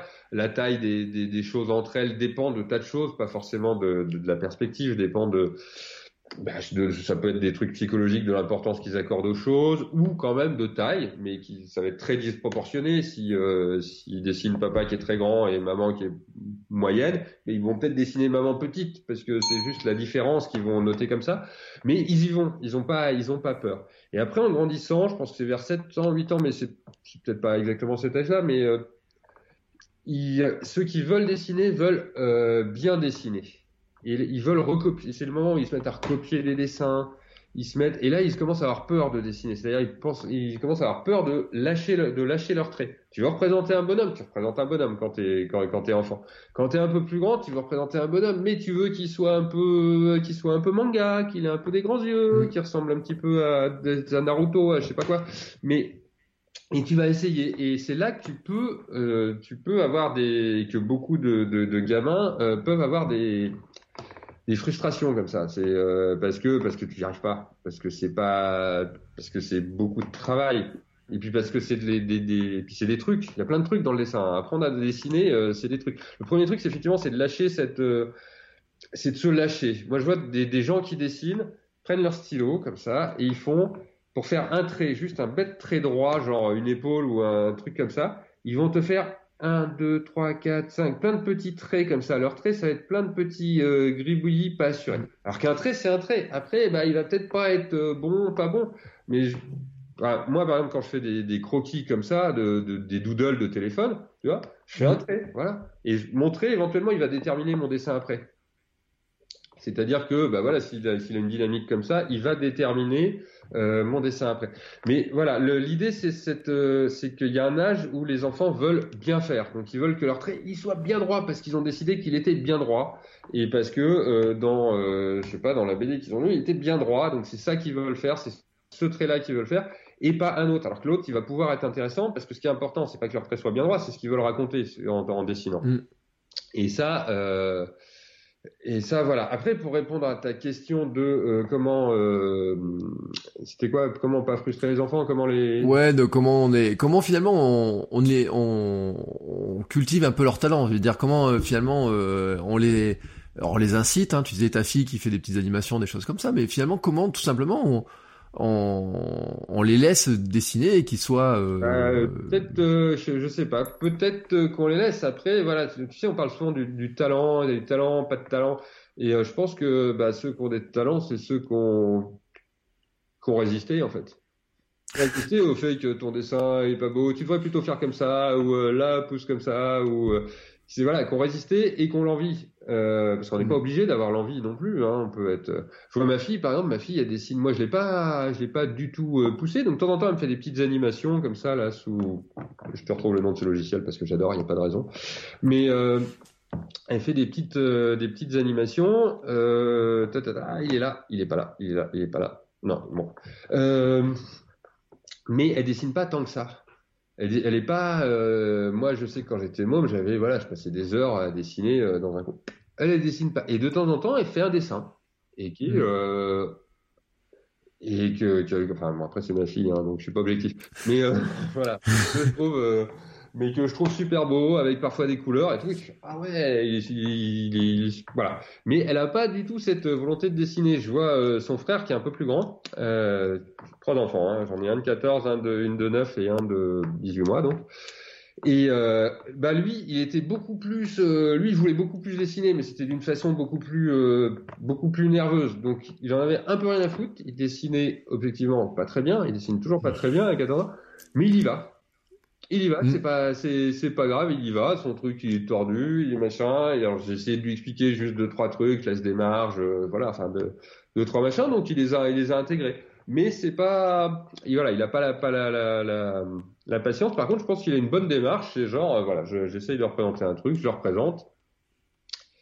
Et, euh, et voilà. Mais après, ils, après, ils résisteront. Après, je pense qu'il faut les laisser, il faut les encourager. Hein. Après, c'est comme, enfin, tu connais ça, c'est euh, élever des enfants, quoi. Hein. C'est beaucoup d'encouragement quand même. C'est un petit peu le mm. essayer d'éviter les bêtises et puis de, voilà. Sinon, c'est plutôt, plutôt les encourager. Après, tu voilà, de toute façon, il y a l'entourage, il y a le, tu vois, les parents peuvent être euh, super si, euh, on ne sait pas, si euh, la maîtresse ou ou la grand-mère ou je sais pas quoi, voilà, va dire non, ça c'est pas bien ou fais plutôt comme ci, fais plutôt comme ça. Bah, soit le môme il va contourner le, il va contourner le truc, il va tenir compte du conseil ou pas. soit il va l'intégrer d'une façon, d'une façon ou d'une autre. Après, c'est le voilà les, les complexes de môme, c'est toujours, euh, je sais pas, moi j'ai pas résolu la question. Hein. Moi, ma mère me disait que je chantais faux. Euh, bah du coup, je chantais pas. Hein. Oui. Je, je, chantais pas. Alors parfois, je chantonne un peu en voiture quand je suis tout seul, mais euh... et puis et puis au bout d'un moment, en plus, je m'en fous. C'est-à-dire que si tout le monde se met à chanter à tue-tête, effectivement, c'est peut-être moi qui chante le plus faux. Je sais pas si c'est juste ou si c'est faux. En tout cas, j'ai jamais travaillé de, du coup le chant, mais euh, mais au bout d'un moment, avec avec tu vois, avec l'âge, on, on, finit par passer euh, par passer par dessus. Et le truc sur les enfants, bah, c'est d'essayer de raccourcir ça, c'est qu'ils aient pas besoin d'atteindre un certain âge pour euh, pour décider de passer euh, par dessus. Et je pense qu'il faut pas y accorder trop d'importance. Voilà. Et après, le dessin, c'est comme la musique, c'est comme des tas de trucs, c'est quand même principalement du travail. C'est-à-dire si tu le fais euh, régulièrement, c'est le, bah, c'est un truc que toi tu, tu, dont tu parles souvent, c'est le fait de, de, prendre des habitudes et de les faire régulièrement. Euh, voilà, c'est comme faire des pompes tous les matins ou un truc comme ça. Si tu dessines régulièrement, t'es pas obligé d'avoir, il faut que ça reste un plaisir. T'es pas obligé d'avoir une régularité euh, comme ça. Mais euh, voilà, si les enfants dessinent et dessinent par plaisir, euh, ça, ça va bien se passer. Après voilà, est-ce que moi je pense que tout le monde doit devrait savoir dessiner et que tout le monde sait dessiner en fait à la base. Après, je pense qu'il y a blocage. Mm. Et je pense que c'est une façon de, ça peut être une façon de raisonner, une façon de réfléchir qui peut être assez intéressante pour tout le monde. J'ai discuté avec un copain médecin euh, l'autre jour et euh, en fait, il y a les études où tu apprends à dessiner. Il y a les études effectivement qui sont destinées à des métiers du dessin ou du graphisme. Hein. Euh, parfois un peu plus large d'ailleurs maintenant je vois ça dans certaines écoles euh, vers le, du marketing ou des choses comme ça mais bon où tu es en rapport avec la communication tu apprends à dessiner. Mais sinon il y a les architectes ça c'est assez logique. Et sinon il y a les médecins. D'accord. Dans les études supérieures où tu as des cours de dessin euh, bah tu as médecine parce que c'est le, on n'a pas trouvé mieux pour euh, comprendre comment c'est foutu un os, un organe, comment il s'organise, comment des trucs comme ça. Et donc les dessins, les médecins euh, apprennent à dessiner, ont des cours de dessin parce que c'est un, c'est un, un outil pour eux de, d'apprentissage et de trucs comme ça. Et c'est pour ça que moi je pense que tout le monde devrait savoir un petit peu dessiner, même des choses simples, parce qu'après, le, voilà, c'est quoi un beau dessin? C'est ça aussi le, mm. c'est ça aussi le truc. Les enfants, on leur dit c'est beau, c'est pas beau, mais c'est quoi un beau dessin? C'est, euh, c'est parce que les couleurs te plaisent pas, c'est parce qu'il a dépassé de la feuille, c'est parce que ça peut être très beau un truc qui, qui, qui dépasse. Ce qui est beau dans un dans un dessin, dans le, c'est la spontanéité. Dans le trait, tu vois les trucs, euh, les trucs, euh, les, les, les calligraphies japonaises le mec, il mm. des années à travailler ça, mais il travaille quoi? Il travaille un trait de pinceau, mais il, le travaille pour qu'il y ait toute la sensibilité qui passe dans, dans, ce trait de pinceau. Et un trait, effectivement, euh, entre un trait euh, fait avec un, stylo bille euh, à la règle et puis un trait qui va être, même avec un stylo ou avec un pinceau qui va être fait à la main comme ça d'un trait lâché, bah oui, il y en a un qui va être plus beau que l'autre parce qu'il va porter de la sensibilité. C'est ça le, c'est ça l'art, c'est la, la, la, sensibilité, la sensibilité que ça porte. Mais voilà, chez un enfant, ça porte une sensibilité forcément, mais avec un gros feutre euh, de ça porte soit de la nervosité, soit du, enfin, ça porte quelque chose, quoi. Mm. Donc, c'est, euh, tout est, tout est question de regard. Hein. C'est, euh, voilà, un coucher de soleil sur des poubelles, ça peut être très beau. ouais, ça sera une citation qu'on mettra dans les, qu'on mettrait dans les notes. Euh, je, tu vois, alors tu m'as fait sortir de ce que je voulais te dire, mais euh, c'est pas très grave. Euh, le, tiens, si quand même sur le, tu parlais de beauté, c'est vrai que entre le beau, le moche, etc. Euh, on constate un truc quand même comme dans le dessin, c'est pas forcément les meilleurs dessinateurs hein, sur plan technique, hein, je veux dire, qui euh, qui réussissent le mieux, d'ailleurs, qui vendent le plus, ou on a l'impression qu'ils sont le plus vite. Des fois, on a l'impression que est-ce que c'est une impression ou est-ce que euh, finalement il serait capable de dessiner des choses euh, techniquement bien meilleures? Tu vois ce que je veux dire un peu euh, Il y a deux choses. Un, forcément, ce qui se vend, ce qui réussit, c'est le, dessin, c'est vraiment qu'un moyen, même en vente dessinée, c'est bien sûr avoir une belle image, avoir une belle couve, un beau truc, ça, ça peut jouer dans certains types de, de bande dessinée, mais c'est une histoire. Tu racontes un truc, tu mm. racontes une histoire je vois euh, euh, une copine, comment s'appelle, euh, professeur moustache là, qui fait euh, Tu mourras moins bête. Tu vois? Mm. bah, Elle, son dessin, il est, euh, si tu regardes, c'est un peu à la Riser comme ça. C'est un truc, euh, c'est un truc très lâché. mais voilà, elle raconte des trucs très drôles. Façon blog comme ça, c'est cribouillé. Même quand on parle avec elle, elle fait non mais moi la perspective, j'y comprends rien. voilà. Et pourtant, elle est dessinatrice, elle a fait du dessin animé, elle a fait des et elle est mm. Et voilà, et elle a un truc qui marche vraiment euh, très très bien, qui touche les gens, parce que ce qu'il raconte, ça, ça, ça, ça, fait marrer les gens, et que c'est original. Et, et voilà, le truc d'un dessin dans une bande dessinée, c'est qu'ils servent ton histoire. Mm. Après, tu as des dessins qui vont avec des types d'histoires. Voilà, c'est qui vont plus avec des types d'histoires. Quand tu fais de la note euh, de, de blog comme ça, un petit peu drôle, un peu scientifique, un peu machin, un dessin lâché, ça peut aller si tu veux raconter euh, Star Wars, il va te falloir un dessin un peu plus, un peu plus, un peu plus réaliste. Et tu vas pas toucher les mêmes gens. Tu vas pas toucher les mêmes, euh, tu vas pas toucher le même public. Après, donc voilà, il y a dans les dessinateurs, t'en as qui savent euh, qu'on leur style depuis longtemps comme ça, qui a une forme d'écriture graphique qui évolue. Après, ils, ils, progressent forcément à force de le faire, mais qui évolue et puis qui ont quelques notions des bases. Et puis il y en a qui ont, euh, je pense à, je pense à Oubion, un dessinateur qui, qui, a un dessin très humoristique en ce moment, qui fait des trucs très humoristiques et qui a commencé par des bandes dessinées très très euh, réalistes, vraiment mm. très réalistes, et puis avec des dragons, des machins, des trucs très très euh, des petits des, des, petits dessins partout. Voilà. Après, quand on fait des, je sais pas, je me souviens moi aux Arts Déco ou même enfin juste avant l'école que j'avais fait avant, des cours de prépa où on passait des heures à dessiner un plâtre avec un critérium 0,5 sur des formats raisins, donc euh, format, tu vois, c'est assez grand un format raisin. Mhm. Et effectivement, moi je retrouve euh, chez mes parents à la campagne comme ça, j'ai un carton avec quelques dessins, je le referai plus jamais, hein, c'est sûr. Mais euh, voilà, j'ai un buste d'un Romain machin sur lequel on a passé deux jours avec toutes les petits ombres au critérium H, une pointe dure pour, pour c'est pas l'idéal pour faire les ombres, comme ça millimétré en mesurant, tu sais le truc que tu vois dans les dans les, dans les, dans les films ou dans les cours de dessin. On prend son stylo comme ça et puis il mesure, tac, tac, à droite. euh, ça, tu le fais, euh, tu le fais quand t'apprends, parce que c'est un bon, un bon truc d'apprendre. C'est le dessin vraiment académique. Et puis après, c'est pas quand tu vas raconter une histoire, c'est pas forcément le dessin qui, qui va utiliser. Moi, par exemple, c'est voilà, c'est des trucs que j'ai appris, ou même juste dessiner des paires de chaussures avec tous les plis d'usure, tous les trucs. Je l'ai, je l'ai fait. Euh, mais euh, voilà, maintenant, moi, mon style de dessin, c'est plutôt un peu franco-belge, un peu gros comme ça, et c'est là que je me sens à l'aise. Donc parfois, je le fais varier un petit peu dans un sens, un petit peu dans l'autre, selon ce que je veux raconter. Euh, je pourrais faire des, des, dessins un peu plus réalistes aussi, mais euh, mais voilà, pas dans l'académisme comme ça. Disons que la, voilà, la gamme de ce que j'ai appris à faire est beaucoup plus large que ce que je fais, et en même temps, pour que ce que je fais ça marche il faut vraiment que je, que je développe mon propre langage, tu vois, mm. mon propre langage de dessin. Et donc, dans des dessinateurs qu'on va voir, qui vont faire des, des, des, des, bouquins dont on va parler, euh, oui, qui vont toucher des gens, et eh ben oui, la partie dessin va pas être forcément hyper impressionnante. C'est pas tous des, des Mobius. Et en même temps, Mobius, quand il fait des BD comics, c'est pas top. Il y, en a, il y en a plein de, il en a fait, hein, c'est pas mal. C'est honorable. Mais il n'y a pas ce, voilà, ça n'a pas la force d'un, d'un, Peanuts ou d'un Calvin et Hobbes, qui, qui a un dessin euh, assez, alors, Peanuts, c'est très très codifié, mais en même temps, même juste bêtement, ce trait de plume qui a, pourtant l'air égal, il, est, euh, il porte un truc, euh, un truc génial. Et Calvin Hobbes, qui est un peu plus lâché comme dessin, un peu plus, si tu connais pas, ta fille adorera quand elle aura 5 ans. mais voilà, qui a un dessin un peu plus lâché, un peu plus, qui est du strip aussi, qui est très codifié comme ça, mais où il se lâche un peu plus. Et j'ai oublié le début de ma phrase, mais c'est pas grave. Euh, c'est pas grave. Après, je crois qu'on a bien compris le sens. Hein. C'est vrai que le c'est c'est un monde hein, qui est particulier, le, le, le, dessin, etc. Moi, je vois parce que ma maman, elle a repris le dessin, tu sais, la peinture à, à la retraite en fait, euh, très longtemps et et euh, des fois, je la vois faire, tu sais, sur des trucs très euh, très académiques, tu vois, sur certaines choses, etc. Et puis des fois sur des peintures, et puis des fois elle représente des choses, etc.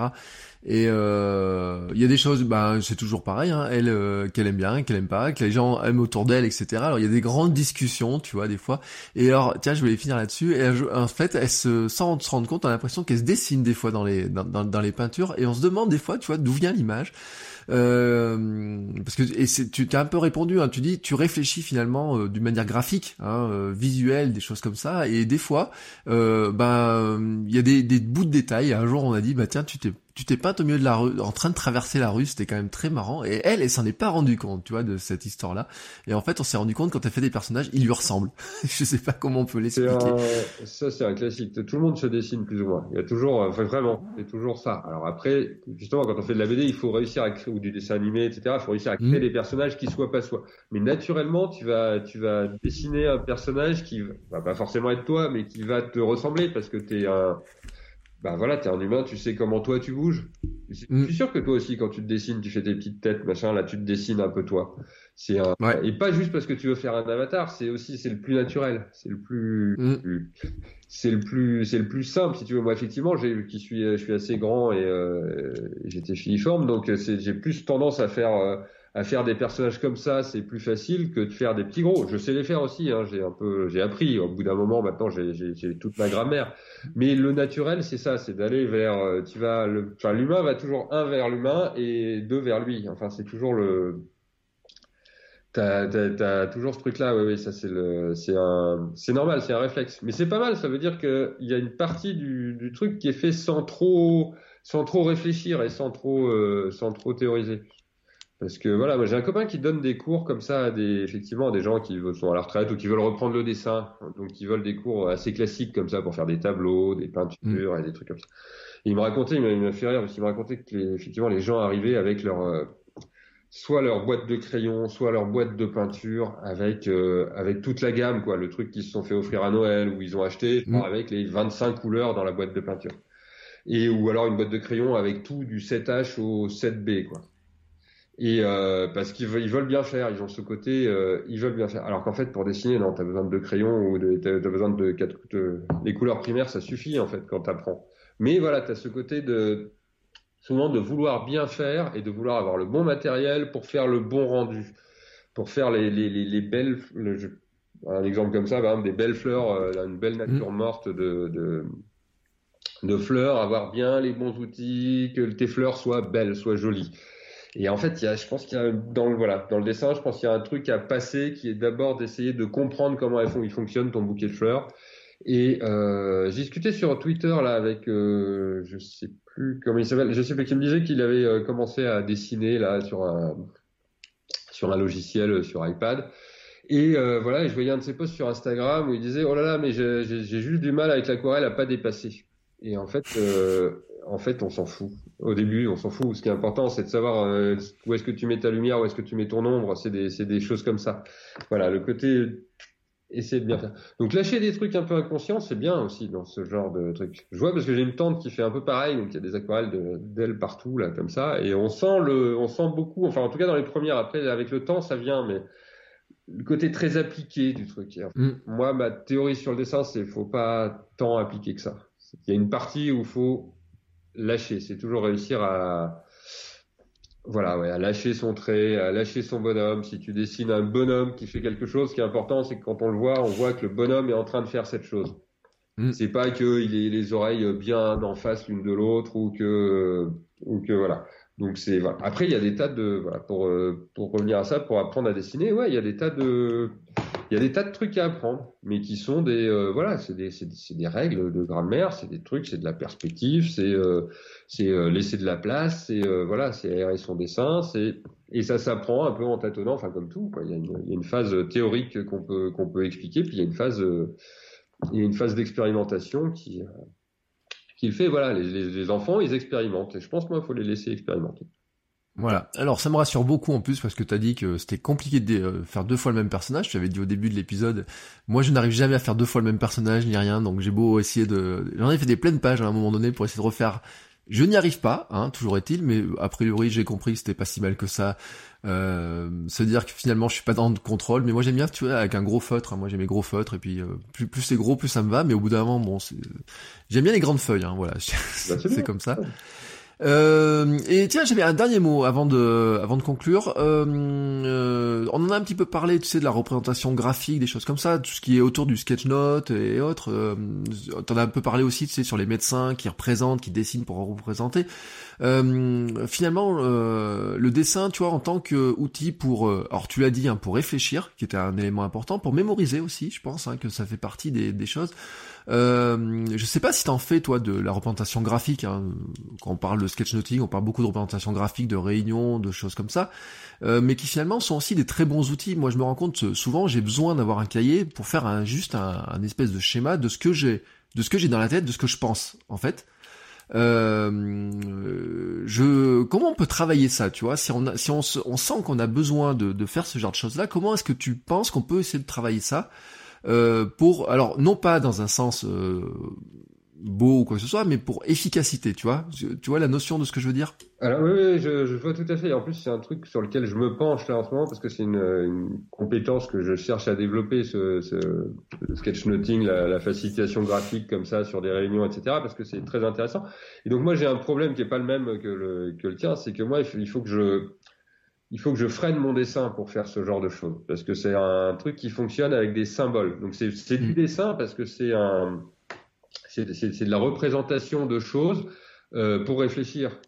Pour moi c'est ça. Hein, le dessin pour moi ça sert à comprendre en fait. C'est pas représenter, mm. c'est vraiment c'est comprendre plus le chose. C'est la, la chose. Ça m'arrive de dessiner des trucs qu'à la fin tu vois mon dessin, tu sais pas ce que j'ai, tu, tu, tu sais pas. Tu vois si j'essaye de dessiner un moteur je vais te faire des ronds, des gribouillis, machin. Et moi, je vais les faire, je vais les, tracer, les gribouillis, les ronds, les machins. Et à la fin, moi, je vais comprendre comment il est foutu le cylindre. Et toi, tu vas voir mon dessin et tu vas pas du tout comprendre ce que j'ai voulu faire. Tu vas te demander pourquoi j'ai fait une pelote de trucs, mais parce que moi, j'ai suivi mon raisonnement avec mon, avec mon crayon. Mais voilà, ça, c'est pas du, c'est pas le sketchnoting, c'est, voilà, pour moi, le dessin, ça sert à comprendre. Et donc, ça sert aussi à expliquer, et ça, c'est le principe du, du sketchnoting ou de la facilitation graphique. Et, euh, et là, bah là, tu passes beaucoup par euh, des symboles, par des, par des logos, par des petites têtes aussi. C'est sympa d'avoir des petits éléments euh, sympas. T'alternes des, des trucs qui représentent, euh, enfin, qui sont très lisibles. Voilà, une ampoule. J'ai un mmh. bouquin là que, que je viens d'acheter. Ça s'appelle Usmo. Euh, penser avec son stylo. Je l'ai pas encore euh, lu. Je l'avais emprunté à la bibliothèque, j'ai pas eu le temps de le lire, donc euh, je l'ai acheté finalement. Et qui paraît-il est pas mal sur le, le sketchnotique, mais effectivement c'est ça, c'est faire des vraiment des petits schémas rapides à base de ronds. Usmo, en fait, le truc, c'est euh, euh, le U, le Z, euh, le M et le O, ça te dessine une ampoule, une ampoule en fait. D'accord. Tu fais le U par-dessus, tu fais le Z, ça te fait les traits de la vis de l'ampoule. Mm. Avec le M, tu fais le filament et le O, tu fais le O. Voilà, c'est pour ça que ça, ça, ça, s'appelle comme ça. Et c'est pour penser avec penser avec son stylo. en fait, tous ces, j'ai vu qu'il y avait plusieurs livres là-dessus. Donc je te dis, je me documente à fond en ce moment là-dessus.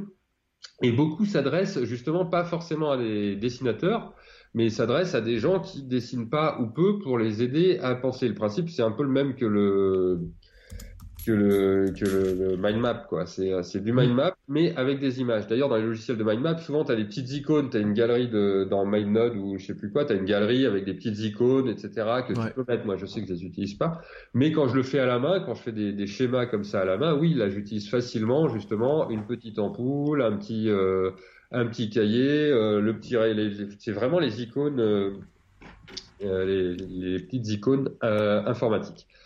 Euh, voilà, donc ça c'est un le seul euh, là, moi, le seul conseil que je vois à donner tout le temps, euh, c'est bien euh, bosse sur des grandes feuilles et laisse beaucoup de place entre tes éléments.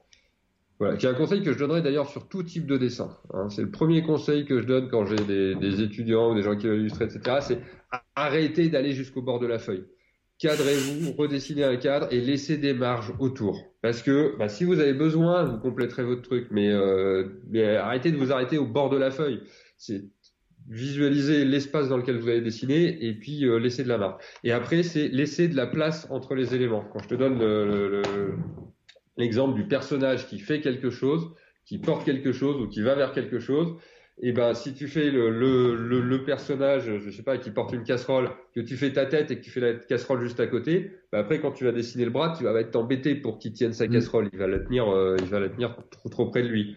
Donc il faut vraiment laisser de la place, c'est pas grave, il vaut mieux que son bras soit trop long pour qu'il aille chercher la casserole, si tu dessines d'abord la tête et la casserole, que euh, ce que tu feras euh, si tu fais du sketchnoting, parce que si tu le fais, ça dépend si tu le fais pour toi ou si tu le fais en direct pour d'autres gens. Si tu le fais euh, pour d'autres gens, tu as aussi le petit côté un petit peu un petit peu spectacle comme ça où tu vas, toi dans ta tête, tu sais ce que tu vas faire, mais tu vas placer un élément, l'autre élément, et c'est quand tu vas le raccorder que ça va prendre tout son sens.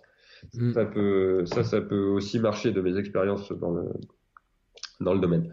Après voilà, c'est un domaine pour l'instant, je me, forme et euh, voilà, j'en fais un, je me forme à ça, donc je suis pas encore euh, un grand spécialiste. Ouais, mais c'est un domaine très intéressant hein, pour ceux qui euh, doivent réfléchir, mémoriser aussi. Il y a des choses hein, ou des. alors bien sûr, c'est toujours pareil. Hein, c'est comme le, le bullet journal, c'est comme plein de choses. Il y a plein d'exemples sur internet qui sont très très précis, très beau, très organisé, etc. Mais on oublie juste que ça fait des années qu'ils font ça, les gens, avec leurs dessins. Et qu'un jour, ils ont commencé par euh, pas grand-chose, hein, un espèce de petit bout de dessin dans un coin, et qu'ils ont tâtonné, trouvé leur style. Et c'est vraiment ce que tu as expliqué dans cet épisode, hein, c'est que ben, finalement, dans le dessin comme dans tout, hein, il faut penser à ce qu'on veut raconter, on trouve son style au fur et à mesure en s'entraînant, en en faisant beaucoup. C'est un peu le résumé, grosso modo, de ce qu'on pourrait dire de cet épisode. En faisant régulièrement, ouais. en faisant tout à fait, euh, tout à fait régulièrement. Ouais. Eh ben, je te remercie euh, ben, pour ces conseils, pour euh, nous avoir euh, aidé à comprendre un petit peu hein, comment ça se passe hein, finalement, quelles est le, les, les, coulisses, parce que tu vois, moi j'avais aucune idée de comment euh, tout ça marchait, le dessin, etc. C'est vraiment un monde que je connais pas, même si euh, je rêve. Hein. Franchement, je rêve, mais je m'entraîne. Hein, je continue à m'entraîner euh, avec mes gros feutres, etc. J'arrive à des fois, des fois, j'arrive à faire deux fois le même bonhomme, hein, euh, en, en, me débrouillant bien, mais non, mais si, si, je vais progresser. Euh, j'ai failli me lancer un défi, c'était de faire un nouveau compte Instagram sur lequel je ferai un dessin de temps en temps dessus, en non, me disant. Fais ça, tu fais un dessin par jour. C'est pas le, le, le, le but c'est pas d'avoir un beau dessin bien en couleur mm. euh, qui pète c'est euh, si tu fais un bonhomme par jour sur ton Instagram même si c'est toujours le même qui est un petit peu foiré euh, ça ça peut marcher après voilà il faut s'amuser avec ces outils hein, Instagram voilà. tu peux le faire juste pour faire plaisir et juste pour te dire j'en fais 360 dans l'année j'en fais un par jour un autoportrait ou je sais pas quoi, toujours le même. Et en fait, c'est l'accumulation des trucs va en plus donner une, une, valeur supplémentaire à ton dessin que toi tu vas trouver pas terrible au début, mais euh, qui un va s'améliorer et deux l'accumulation va créer des effets euh, des effets assez amusants parce que ça va raconter des histoires entre les deux. Mais bon, ça c'est parce que je voilà, j'ai déjà mon voilà. qui part sur ton projet là. Alors si d'ici la fin de la semaine vous voyez que j'ai un nouveau compte Instagram avec des dessins, vous saurez que c'est la faute de Krug.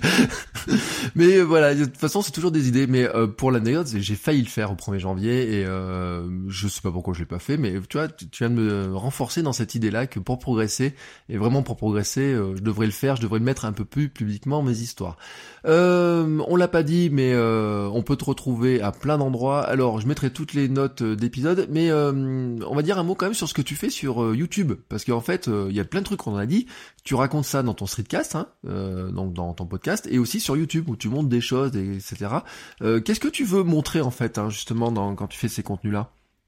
Euh, sur euh, sur le YouTube, euh, sur YouTube, je publie euh, assez irrégulièrement pour l'instant, mais euh, je vais en faire un peu plus. Enfin, je, je me forme.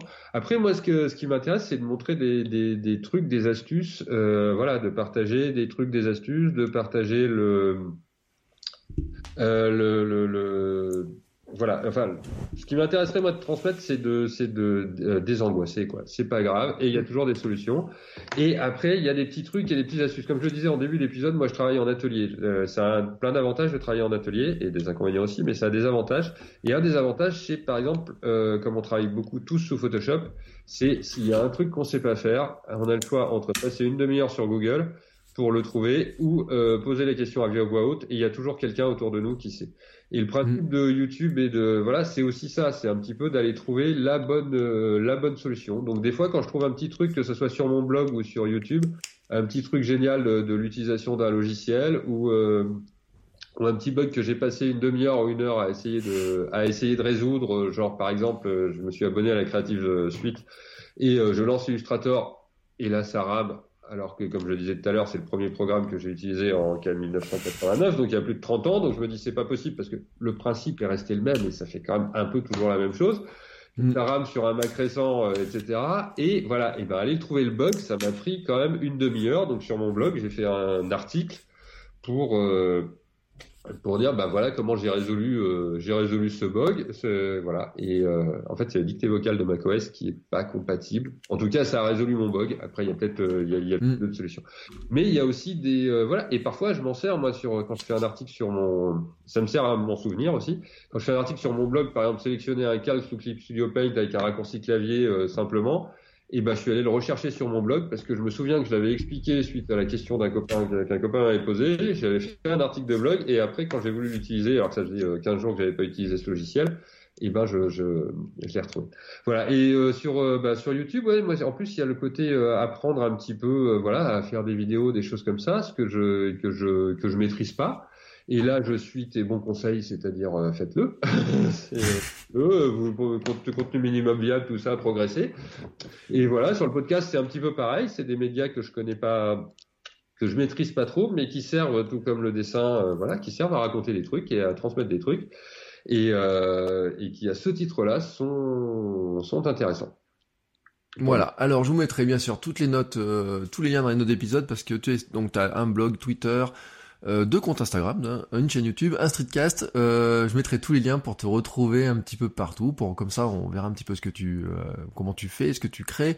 Il y a d'autres choses hein, qu'on aurait pu parler parce qu'on n'a pas parlé de la de votre association de dessinateurs à Lyon. J'ai vu que vous en étiez un sacré ah, paquet quand même là-dedans. Parce que c'est c'est c'est un, un, projet intéressant. En plus, je sais le faire vite. Non, voilà. C'est-à-dire que moi, je suis lyonnais, j'habite à Lyon. C'est une ville. Il y a pas mal de dessinateurs de BD. Ils ont commencé en 2006 par créer. J'habitais pas encore à Lyon une association comme ça pour se rencontrer parce que moi je travaille en atelier mais c'est un dessinateur un métier qui est assez solitaire quand même. C'est un mm. tu bosses dans ton coin tu fais tes planches t'envoies par surtout avec l'ordinateur là tu peux tu peux faire ça sans sortir de chez toi jamais.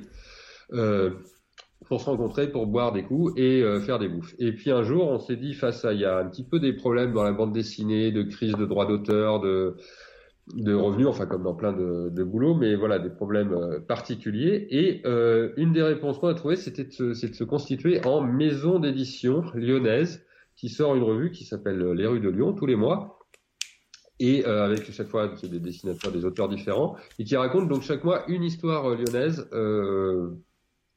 une histoire lyonnaise vraie, une histoire vraie. voilà, ça fait cinq ans que ça dure. Moi, j'ai déjà fait trois numéros et euh, je fais le numéro du mois de février, donc le numéro prochain sur lequel je suis un petit peu à la bourre. Mais je vais m'en sortir. Euh, il sera euh, dans les boîtes aux lettres et dans les librairies le vers le 10 février. Voilà, on diffuse ça sur les librairies lyonnaises ou ou sur sur abonnement ou on peut les commander sur le site internet de l'épicerie séquentielle ou des rues de Lyon, c'est comme euh, c'est comme on veut. On a pris toutes les adresses disponibles pour euh, pointer là-dessus. Voilà, c'est une initiative qui marche pas mal en fait. C'est un bon, on est assez content, c'est une expérience euh, collective et je, et en fait je pense je pense que c'est comme ça que j'ai découvert ton podcast c'est-à-dire que je m'occupe un petit peu de la communication sur les réseaux sociaux de cette, euh, de cette association, et c'est là que je suis allé chercher des infos, et je pense que c'est là que je suis tombé sur votre coach web, parce qu'à l'époque, tu étais votre coach web. voilà. Voilà. Euh, et ben voilà, donc c'était euh, ben, la boucle est bouclée, on va dire, hein, comme ça. Euh, je te remercie encore beaucoup pour ton temps. Tu as passé avec nous pour euh, nous expliquer tout ça, pour partager ta passion du dessin, parce qu'on sent euh, tu as une passion aussi de, de transmettre un petit peu de, de ta philosophie, de comment est-ce que euh, on, on, raconte son histoire, hein, comment on partage tout ça. Donc merci à toi euh, pour tout ça. Je vous répète, on met tous les liens dans les notes de l'épisode. Et puis si tu retrouves le nom de cette fameuse application qui ta fille utilise pour faire des petits dessins animés, euh, on la mettra dans les notes de l'épisode parce que je pense, je pense qu'il y a plein de gens qui sont intéressés, qui se disent mais c'est quoi cette Folio... application? Folioscope, ça s'appelle. Folioscope.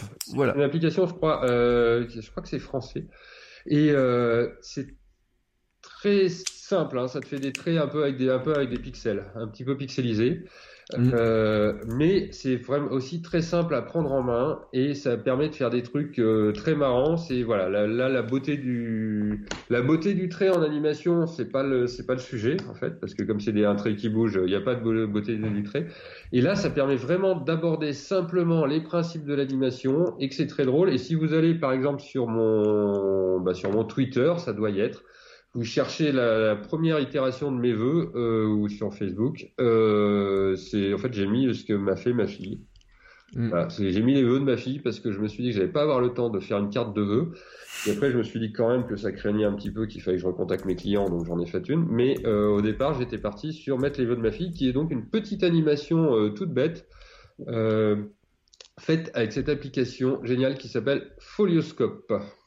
Voilà. Alors j'ai mis, je suis allé chercher l'application sur euh, sur l'App Store. Et alors, tu, c'est rigolo parce que le premier commentaire dessus, c'est signé Grug 2.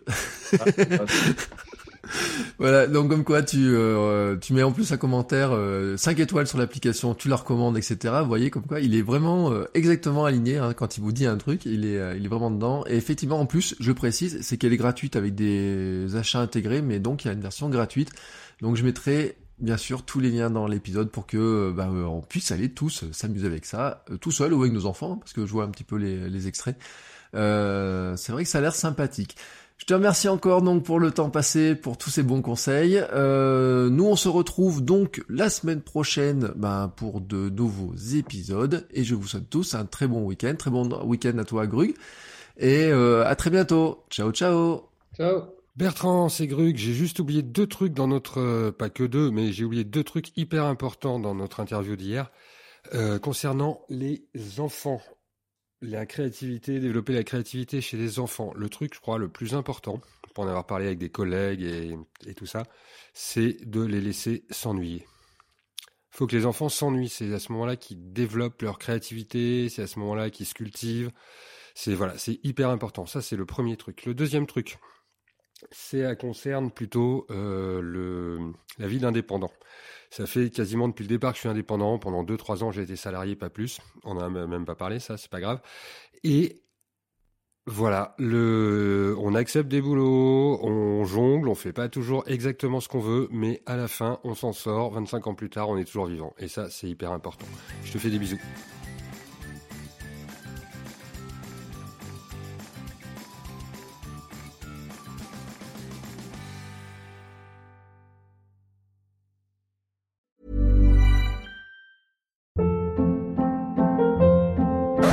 Hold up. What was that? Boring. No flavor. That was as bad as those leftovers you ate all week. Kiki Palmer here, and it's time to say hello to something fresh and guilt-free. Hello Fresh. Jazz up dinner with pecan-crusted chicken or garlic butter shrimp scampi. Now that's music to my mouth. Hello Fresh. Let's get this dinner party started. Discover all the delicious possibilities at hellofresh.com.